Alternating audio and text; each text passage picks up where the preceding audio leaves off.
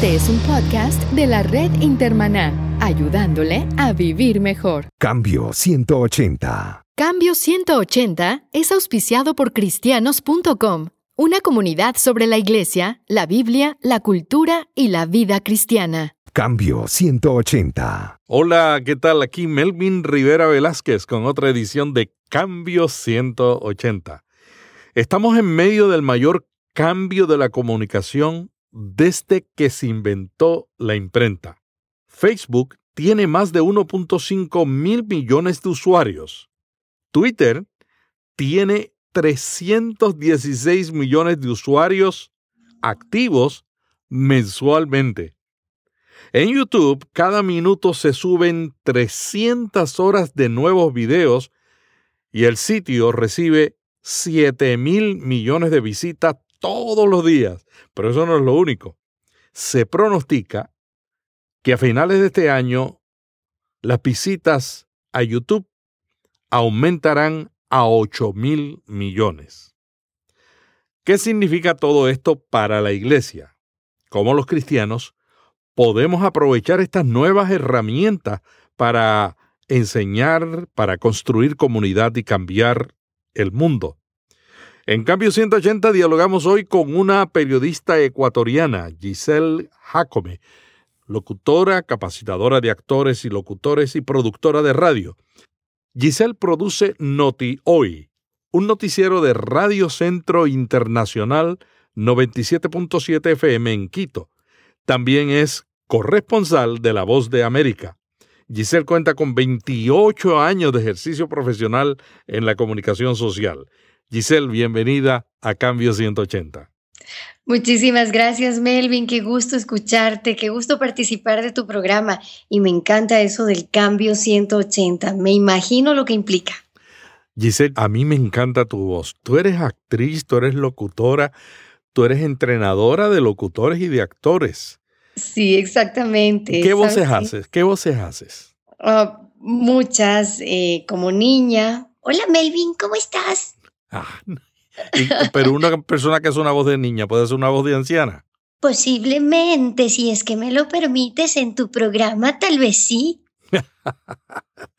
qué bueno, qué bueno.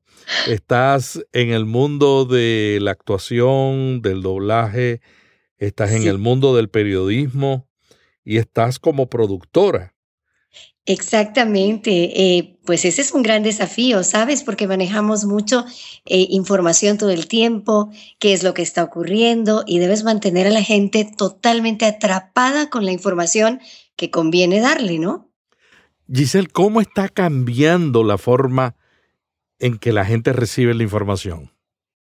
Mira, actualmente, eh, al menos en mi campo, en radio, es muy interesante ver cómo hemos evolucionado desde la radio en Latinoamérica de, la década de los 50, cuando comunicábamos todo a través del radioteatro, ¿no? Mm. Hoy en día, la situación, al menos en, en mi país, es muy, muy rápida.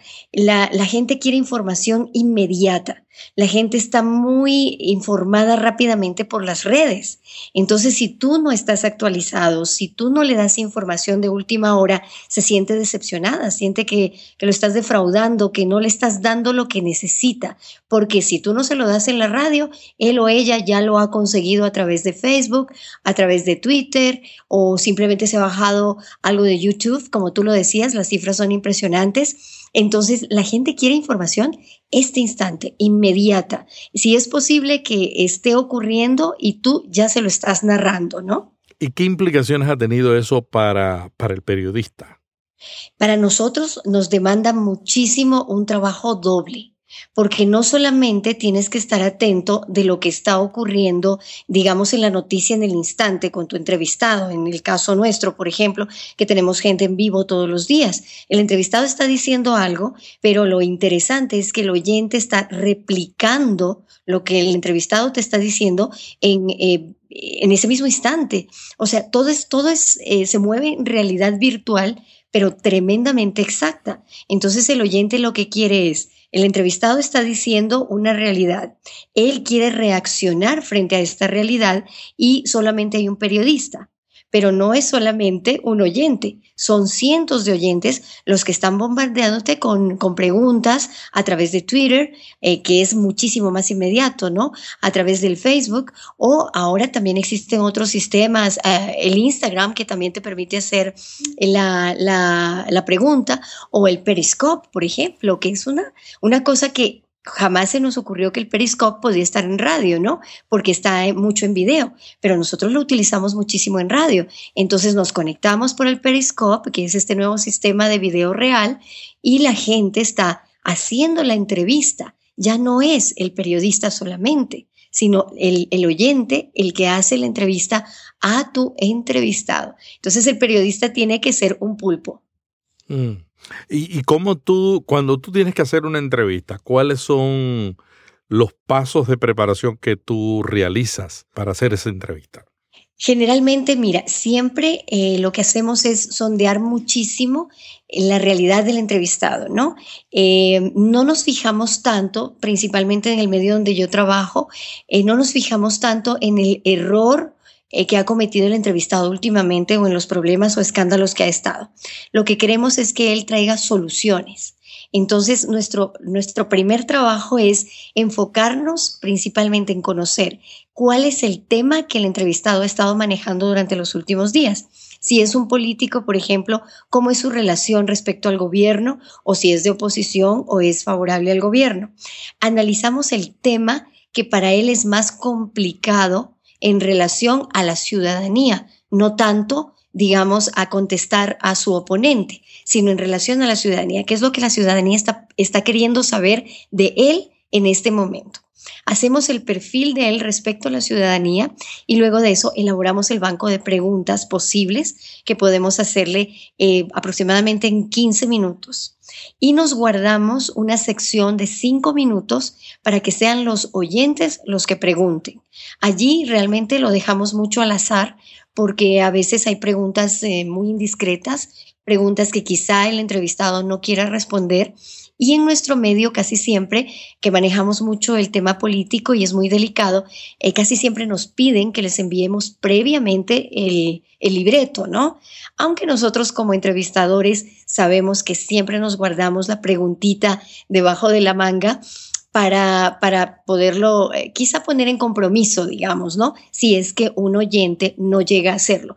En nuestro caso fundamental te cuento que generalmente el oyente es el que hace esa pregunta difícil que nosotros no, no nos atrevemos a veces a hacer o que la dejamos como para el último. El oyente es el que generalmente hace esa pregunta y los entrevistados, mira que han salido bastante bien librados, ¿no? Sabes que una vez yo escuché un programa de televisión, había un actor famoso aquí de la ciudad de Miami y estaban haciéndole una entrevista y abrieron y abrieron a que los oyentes, los televidentes hicieran también preguntas. Y una persona le dice por teléfono, estaban en vivo, y una persona le dice, oiga, ¿por qué usted nunca deja propinas en el restaurante que yo trabajo? el actor se quedó congelado. O sea, la gente hace preguntas que, el moderador no se imagina. Sí, exactamente. Y, sabes que es muy enriquecedor. Nosotros hemos estado experimentando mucho eso y con una tecnología de lo más sencilla, con el WhatsApp, por ejemplo. Mm. Y ahora no trabajamos tanto con el teléfono aire, sino con WhatsApp. Entonces mm. la gente te, te deja su mensajito grabado de voz en el WhatsApp y enseguida tú se lo haces, se lo pasas al aire al, entrevistado y es prácticamente inmediato, ¿no? O sea, está entrando el WhatsApp, está saliendo al aire y el entrevistado está contestando la pregunta, la inquietud. Y, mira que los mejores entrevistadores para mí ni siquiera eh, somos los que nos hemos preparado por años, sino son los oyentes, la persona común y corriente, el común que, que, quiere sacarse pues esa, esa duda, ¿no? Él es el mejor entrevistador y pregunta directo y sin tapujos, ¿no? Uno a veces como que le da la vuelta a la cosa, pero ellos son muy directos. El oyente es una maravilla de entrevistador. Giselle, tú has trabajado en la radio cristiana por muchos años antes de trabajar en la radio secular. ¿Cómo ves el periodismo religioso en la radio de América Latina? Mira, actualmente yo creo que se ha eh, limitado un poco a tratar temas eh, más de religión propiamente dicha, ¿no? Eh, no nos hemos abierto, que era una tendencia que había para mí hace unos 10 años, que era como mucho más eh, abierta, mucho más eh, ecuménica, de mucha más participación. He notado ahora últimamente que hay un periodismo eh, no crítico, pero sí criticón que se ha dedicado un poco a ver el, el, el, problemita en la comunidad del lado, ¿no? Y como no analizarse propiamente y decir, bueno, estamos todos conviviendo en este, en este planeta, en esta sociedad, qué es lo que está pasando con la, la religión en estas áreas específicamente y qué puedo hacer yo desde mi punto de vista de comunicador cristiano, de periodista cristiano, para dar una solución. Para mí nos estamos enfrascando mucho en esto de analizar el problema, pero no dar soluciones. Y nos estamos quedando en eso. Somos lindos analíticos, pero la solución la dejamos como un poco a que eh, sea la, la, persona que nos está escuchando la que finalmente dé la solución final. Pero nosotros, como comprometidos en este proceso eh, comunicacional, como que no queremos dar ese pasito de decir, sí, yo soy cristiano y soy cristiano, soy periodista cristiano y este es mi punto de vista sobre esta situación y esta es la solución que yo creo que se debería tener. Mi jefe, el director mundial de las Sociedades Bíblicas Unidas, es un líder extraordinario y él siempre que estamos en una reunión discutiendo problemas me dice, no me traigan la definición del problema si no traen una solución por lo menos una alternativa que podamos explorar en grupo. Y he aprendido que es fácil uno señalar los problemas, pero qué difícil es a veces encontrar soluciones. La solución chiquitita, ¿no? Y la solución a veces, mira, yo siempre lo pienso en esta, en esta forma. Es, es un poco complicado para un comunicador cristiano trabajar en un medio secular, porque a veces, eh, obviamente, hay gente que inclusive eh, es no creyente o no practicante, ¿no? Y que como que te mira un poquito distinto. Pero es, es fácil em, cuando tú ya tienes una, una base, digamos así, eh, salir al paso con cosas muy cristianas, muy de práctica, y eh, la gente se queda pensándolo como, como diciendo, ay, ¿qué psicólogo fue el que dijo eso? Y simplemente está en la palabra de Dios, ¿no? No es ningún psicólogo, porque no, como no ha leído, como no se ha acercado a la parte bíblica, parecería que es una solución de un psicólogo y de un psicólogo de estos bien de avanzada, ¿no? Y resulta que no, es una solución práctica bíblica, pero hay que saber cómo hacerlo y hay que proponerse dar soluciones. Giselle, cambiemos al tema de la iglesia. ¿Qué oportunidades tú ves para la iglesia con estos cambios comunicacionales que están ocurriendo? Maravillosos. Mira, yo creo que la iglesia en este momento tiene el desafío de poder aprovechar estas tecnologías maravillosas que, que, están, que te las tenemos, aprovechar el Twitter, aprovechar el Facebook, ¿para qué? Para estar allí, para estar presente, para mandar su mensaje de reconciliación, sí, pero también para cuestionar, no todo, y eso es un poquito lo que a veces también nos, nos ocurre, que nosotros decimos, a ver, somos cristianos, tenemos que ser eh, muy tranquilos, pacificadores, eh, gente que siempre traiga paz. Obviamente que sí, pero no gente que no cuestione, sino gente que sea capaz de poner cosas en las redes que sean eh, de reacción. Que, que a la gente a pensar. Exacto, que lleven a la gente a decir, a ver, ¿Cómo es esto? Eh, ¿Está bien? Eh, ¿Está mal? ¿Por dónde me voy? ¿Qué voy a decidir? Y cuestionar, pero para que estas personas entren eh, en, el diálogo. Y quizá muchas veces tengas que ser un poco fuerte, tal vez, ¿no? En decir, mira, perdón, yo pienso desde mi punto de vista como cristiano creyente, practicante, que lo, tu postura no es la más acertada te respeto, Pero ya ese contacto, mira tú, ese contacto inicial con gente que no es creyente es sumamente interesante. Las redes son eso, justamente, es lanzar la red y pescar. Para mí esa es la nueva forma de evangelizar, porque tienes un alcance impresionante. Todo el tiempo hay gente entrando, gente nueva, con mucha curiosidad y también con mucha necesidad. Hay personas que, por ejemplo, utilizan el Facebook para expresar su soledad, para expresar su necesidad de amor, para expresar su necesidad de, de ser una persona escuchada. Y pasan colocando sus mensajes hasta que alguien les hace caso. Y creo yo que ese es nuestro nicho, que deberíamos aprovecharlo como iglesias ya con grupos formados. Ahora hay mucha, mucha gente joven que maneja perfectamente las redes. Eh, los días domingos, por ejemplo, en el culto hay iglesias aquí, aquí en el Ecuador, que, en las que tú tienes la transmisión eh, vía streaming tienes la transmisión del culto vía streaming y la gente está preguntando durante la exposición en el culto, la gente pregunta, entra y hace sus intervenciones. Y esto es maravilloso. Ya me imagino yo hace dos mil años que hubieran existido estas tecnologías, todo lo que hubiera hecho eh, mm. Jesucristo, ¿verdad? Que, que, hizo maravillas impresionantes. Hoy podemos aprovecharlo muchísimo poniendo mensaje directo eh, pero también haciendo preguntas inquietantes. La sociedad tiene demasiadas cosas que en este momento la, están bombardeando, ¿no? Que es esto mismo de, estar solitarios, eh, gente que está muy metida en ella misma, tratando de solucionar el problema de los otros, quizá sin poder solucionar los propios. Y el Facebook o el Twitter es una herramienta poderosísima que la aprovechan obviamente no quienes tienen a veces eh, muchos principios ni valores para capturarlos, para cautivarlos. ¿Cuánto más podemos hacer nosotros? Giselle, sin embargo, nos enfrentamos a una audiencia que tiene exceso de información.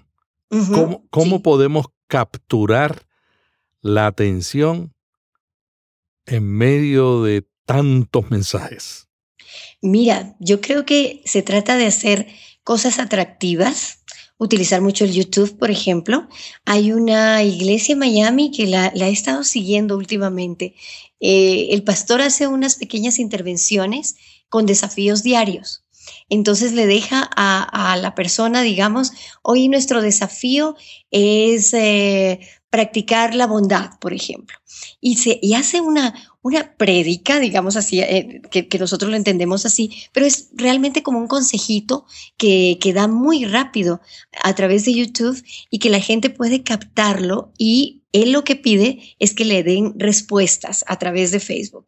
Y mira que la gente ha estado interactuando muy bien y gente que no necesariamente es eh, cristiana. Lo hemos visto porque ni siquiera le dicen o se identifican como personas cristianas. Hay gente que ingresa allí y dice, yo no soy creyente, pero interesante lo que dices. Entonces, para mí, la herramienta eh, fundamental es hacer algo muy atractivo, eh, tener gente comprometida, obviamente, y gente que no se canse, que diga, ok, yo voy a seguir lanzando mi mensaje porque yo sé que en algún momento alguien lo va a escuchar. Aparte de eso, cosas muy cortas. No podemos lanzarnos unas prédicas tremendamente largas. En, radio y en televisión nosotros sabemos que todo es como muy chiquito, ¿no? Como muy cortito. Manejas tiempos, manejas eh, microsegundos. Hacerlo así, hacerlo rápido, muy rápido, sin necesidad de que, eh, eh, sin que esto signifique, pues, que no sea profundo.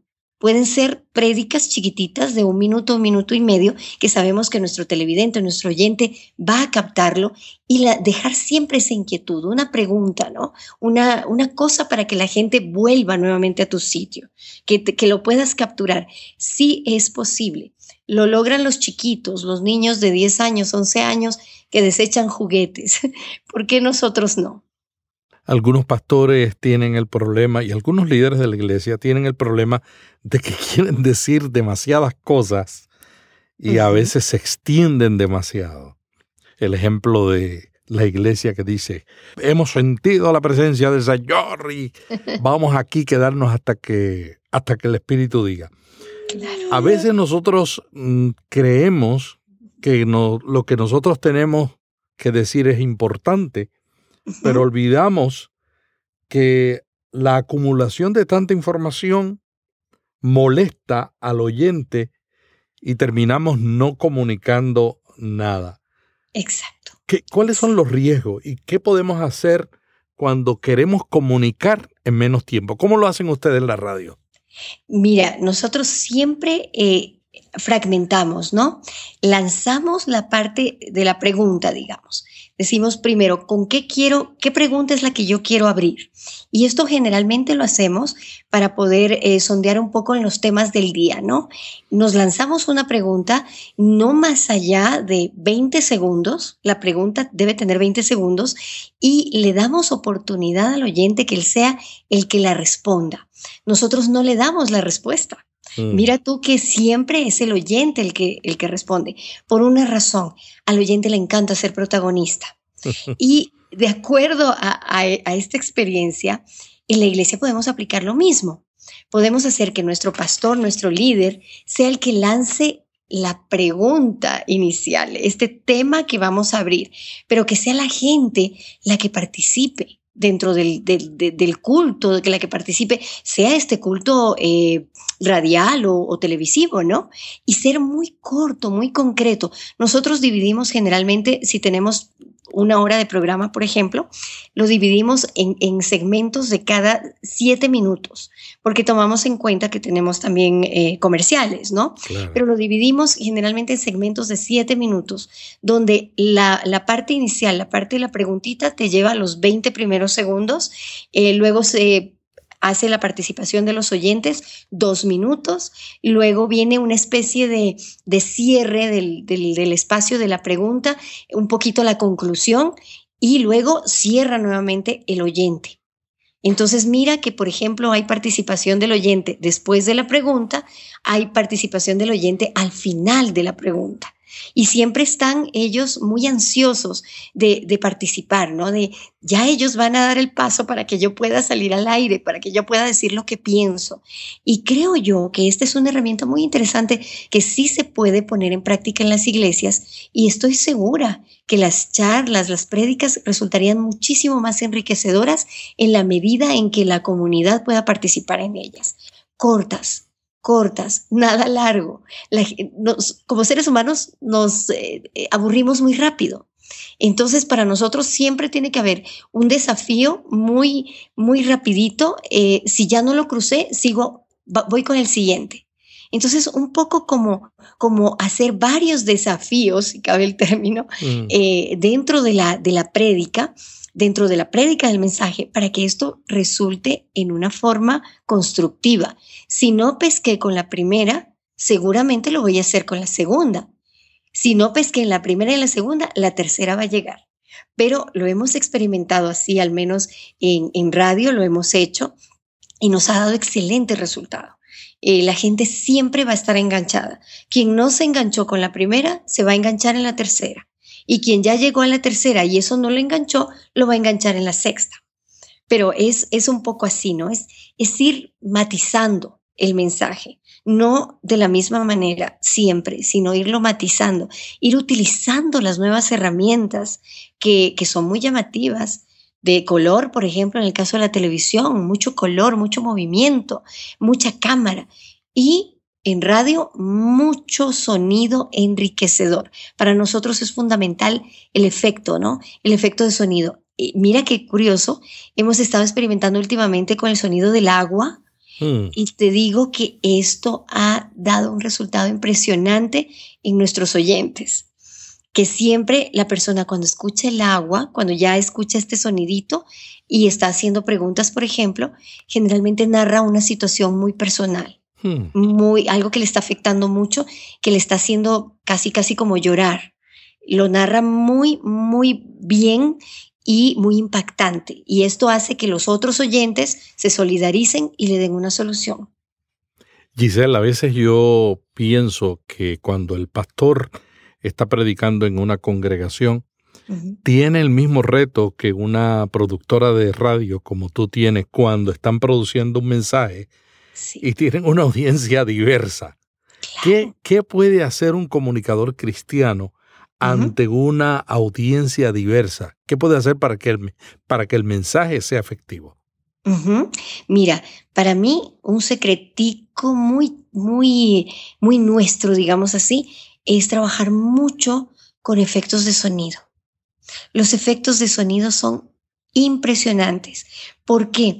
Porque cuando tú estás hablando, por ejemplo, digamos en el caso de un predicador, pedirle a la gente que cierre los ojos por unos tres minutos y escuchen un sonido, puede ser el viento, eh, puede ser una flauta, puede ser un piano, antes de que él empiece a hablar o que simplemente diga dos palabras y coloque el instrumento, esto ya hace que su audiencia por lo menos se ponga en ese punto neutro, ¿no?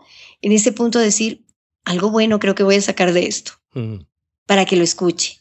A nosotros, como productores, siempre estamos trabajando en, en, la parte de atrás, o sea, en el fondo, en lo que va, en lo que va adornando, porque el mensaje en sí es enriquecedor, pero lo que va adornando, lo que va por detrás, es lo que hace que la gente reaccione que alguien tome la línea y te, y te quiera contestar una pregunta, o que alguien simplemente se quede pensando y luego te escriba, que en el caso de un predicador que lo está haciendo frente a frente, puede tener un feedback inmediato, pero siempre y cuando le permita a su oyente enriquecerse con estos sonidos de fondo. Sabes que yo siempre he creído que, que un buen sonido es importante, o sea, un buen micrófono, la buena voz de la persona que predica y aparte de eso, eh, también, por supuesto, si es que no le, le ayuda mucho su voz, sí utilizar efectos de sonido. Utilizar efectos de sonido que te lleven a ese punto del corazón, que te toquen el corazón, que es lo importante. Yo me imagino que en tiempo de la predicación de hace dos mil años, el efecto de sonido era tan real, por eso se predicaba en, eh, desde el monte hacia abajo, ¿no? porque, porque la gente estaba ansiosa porque podía escuchar esos pájaros, porque podía sentir ese viento, porque podía sentir la arena. Y eso creo yo que nos puede ayudar muchísimo, desde mi punto de vista de productora, nos puede ayudar muchísimo a cautivar a nuestro oyente del otro lado, inclusive en una sala, ¿no? En un lugar, en una iglesia, donde tú sabes que, que puedes tener gente muy diversa y a lo mejor tocar ese corazón a través, sí, de un piano, de un saxofón, de un sonido de un viento o del sonido del fuego de repente, ¿no? El sonido del fuego, cuando algo se, se está quemando, es, es, muy interesante. El sonido del fuego llama mucho la atención también y despierta este sentido, ¿no? Avidez, que es lo que en general nosotros sí queremos aprovechar. La avidez que tiene aquella persona que se acerca a la iglesia o que va a escuchar un mensaje de tener algo, una respuesta. Giselle, muchos comunicadores hacen un gran esfuerzo por preparar su mensaje, por presentarlo, pero luego no buscan conectarse con la persona que recibe el mensaje. ¿Por qué es clave aprovechar todas las oportunidades de conectarse con la audiencia? Es importantísimo, porque si tú no te conectas, simplemente estás lanzando un montón de, de palabras al aire. Yo siempre lo señalo, lo pongo muy, muy físico, ¿no? Digo, cuando tú no te conectas, y hay que conectarse de corazón a corazón, ¿no? Que eso es importantísimo. Cuando tú no te conectas con tu oyente de corazón a corazón, es como si hablaras expulsando agua hacia los lados. O sea, hablas y como que sale todo hacia los lados y se va a izquierda o derecha nunca lo proyectas. Cuando tú haces ese enganche con, la otra persona, tienes la ventaja de que va a haber un, un regreso. O sea, lo que tú estás dando va a entrar y va a regresar. Es un enriquecimiento mutuo. No es solamente lanzar algo para que se vaya hacia los lados y me deje a mí eh, la satisfacción de haber hablado hermoso o de, según mi criterio, haber dado un mensaje increíblemente eh, edificante. Cuando yo no tengo la respuesta del otro, cuando no logro que el otro eh, haga algo, así no sea lo que yo espero, así no sea algo necesariamente positivo desde mi punto de vista, pero cuando yo no recibo esa reacción, simplemente no estoy llegando.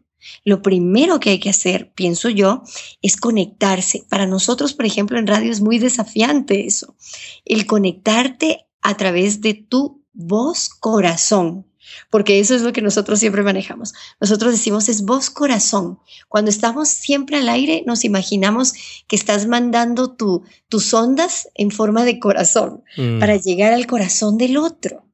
Y es impresionante lo que ocurre. Sabes que cuando a veces uno no llega o no aplica la terapia, digamos, antes de salir al aire, como que te sientes vacío al final.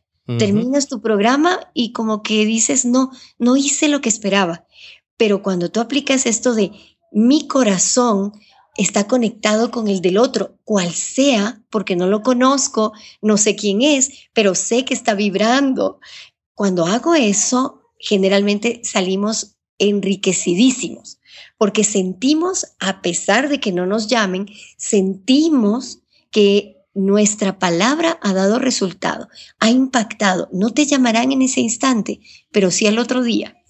Y es lo mismo que ocurre en la iglesia. A lo mejor en ese momento las personas no se acercan a dialogar, se sienten tocadas, pero no lo hacen. Pero posiblemente regresen la próxima semana y se atrevan a hablar contigo. Entonces es muy, muy interesante el proceso, mira, que nosotros vivimos en radio, a, este proceso más, más físico, más de relacionamiento con tu oyente, en el caso de un buen predicador, ¿no? Giselle, muchas iglesias tienen miedo a comunicarse. Están intimidados con las últimas tecnologías o están congelados con el temor de romper normas o cometer errores y como consecuencia no hacen nada para comunicarse con la gente de afuera. O sea, se conforman con comunicarse con la gente de adentro. ¿Qué le recomendarías como especialista en comunicación a una iglesia que no usa los medios por miedo? Lo primero, romper el mito. no, no hay ningún medio que sea malo.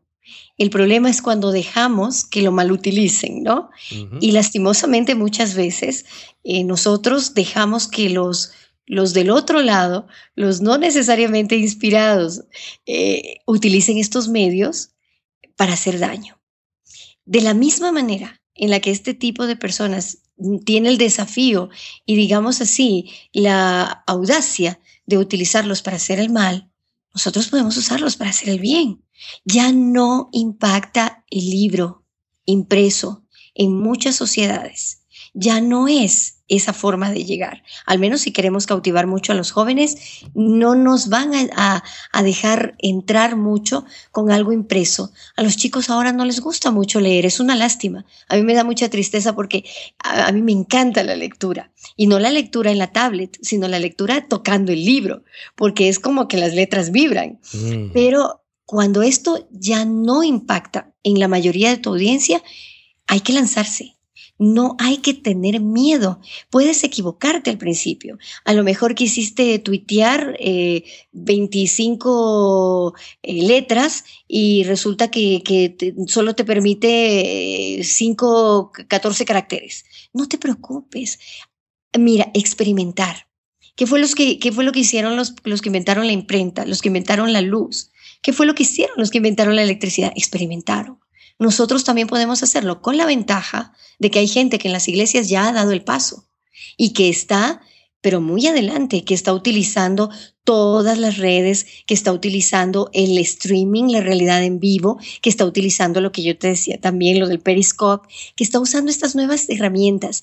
No se queden atrás. Lo más importante es, si me da miedo, lo investigo, lo me capacito Digo, a ver, vamos a ver quién ya lo está experimentando y vamos a hacer el bien. No hay que tener miedo ante esto, hay que utilizarlo bien. Las herramientas actuales están puestas para que nosotros las utilicemos.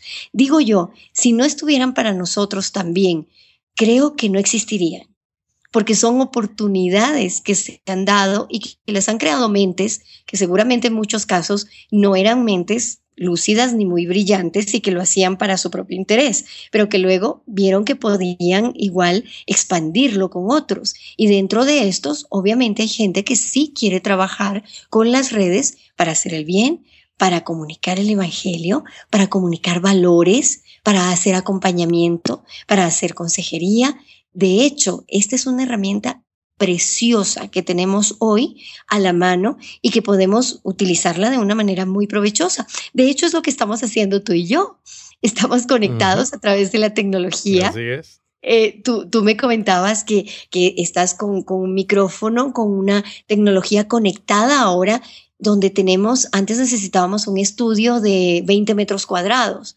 Hoy estamos en un metro cuadrado, en una esquina, eh, mientras disfrutamos un cafecito, conectados, conversando. Es impresionante. Necesitamos estas tecnologías para utilizarlas en bien y sí podemos lograrlo. No hay que tener miedo, no hay que pensar que vamos a abrirle la puerta al mal en el momento en el que dejamos que ingrese este tipo de tecnología en nuestras iglesias. Al contrario, vamos a poder lograr eh, capturar, cautivar a muchas más personas con un mensaje que sabemos que es bueno, con un mensaje del cual estamos convencidos. Entonces, lleguemos a más gente. Hay gente que mira, a veces no va al, al encuentro dominical porque no tiene la salud, porque simplemente eh, no tiene quien lo acompañe, porque simplemente no quiere salir de la casa. Pero si nosotros tenemos la ventaja de llegar hasta Él, es cuestión de decirle, conéctate a tal hora, te mando un mensaje, te mando un tweet y te digo, a tal hora tenemos esto, no te lo pierdas. Hasta por curiosidad, sabes que la gente entra. ¿No le gustó? ¿No quiso la videoconferencia? Bueno, se fue, pero ya entró, ya diste un paso, ya lanzaste la red. Eso para mí es muy importante. Sabes que una de las cosas que yo he aprendido en mi carrera en las sociedades bíblicas es que uno tiene que atreverse a lanzarse al agua, hacer las cosas, empezar en pequeño, cometer errores, levantarse rápido, corregirlos, aprender de la lección para no repetirlo y seguir adelante. Es la única manera que uno crece en la utilización de todos los medios que Dios nos ha dado para comunicar el Evangelio. Exacto, existen, por algo existen, si no ya los hubiera desechado, ¿no? Yo creo que lo mismo ocurrió, Melvin, no sé si tú compartes esta idea conmigo, cuando llegó la radio, eh, cuando después del teletipo ya se convirtió en radio, eh, y, y después con la televisión, que creo que a todos nos daba miedo que todos pensábamos que era como ese eslabón perdido que nos podía capturar y cautivar y hacer daño. Y después nos dimos cuenta que era una maravilla. Y hoy estamos utilizando todos esos medios que, por cierto, ya van a ir quedando de lado también. Ahora la radio ya es más digital, ya la gente puede escoger qué escuchar. Ya a lo mejor las FMs van a ir migrando hacia otro tipo de sistemas más satelitales y, eh, y más, más en red, ¿no? Y mira que, que debemos estar abiertos al cambio, no tener miedo a eso. Podrás resbalarte, lo que tú dijiste, pero de ese resbalón, tú lo que aprendes es a levantarte, te limpias la rodilla, te arderá un poquito y sigues. A lo mejor ese resbaloncito te recuerda que no eres perfecto, que siempre estás aprendiendo en el camino. Muchas gracias a Giselle Jacome, periodista ecuatoriana, locutora, capacitadora de actores y locutores y productora del noticiero Notigoy de Radio Centro Internacional en Quito. ¿Algo más que quieras añadir para cerrar esta entrevista? Por supuesto que sí, Melvin, que no perdamos la oportunidad de tener en cada esquina a una persona que nos puede enseñar algo. Todas las personas tienen algo que decirnos en este proceso de comunicación, todos, todos, todos somos aprendices y todos también nos podremos convertir en maestros. Pero primero, todos los que están alrededor nuestro nos pueden enriquecer muchísimo. Dejemos que el otro hable.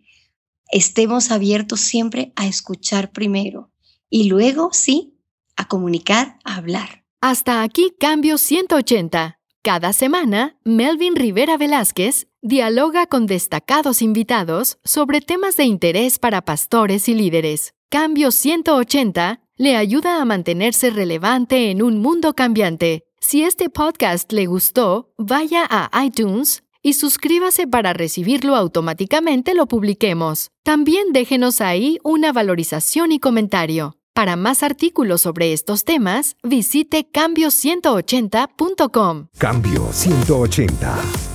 ¿Cómo mantenerse relevante en un mundo diferente?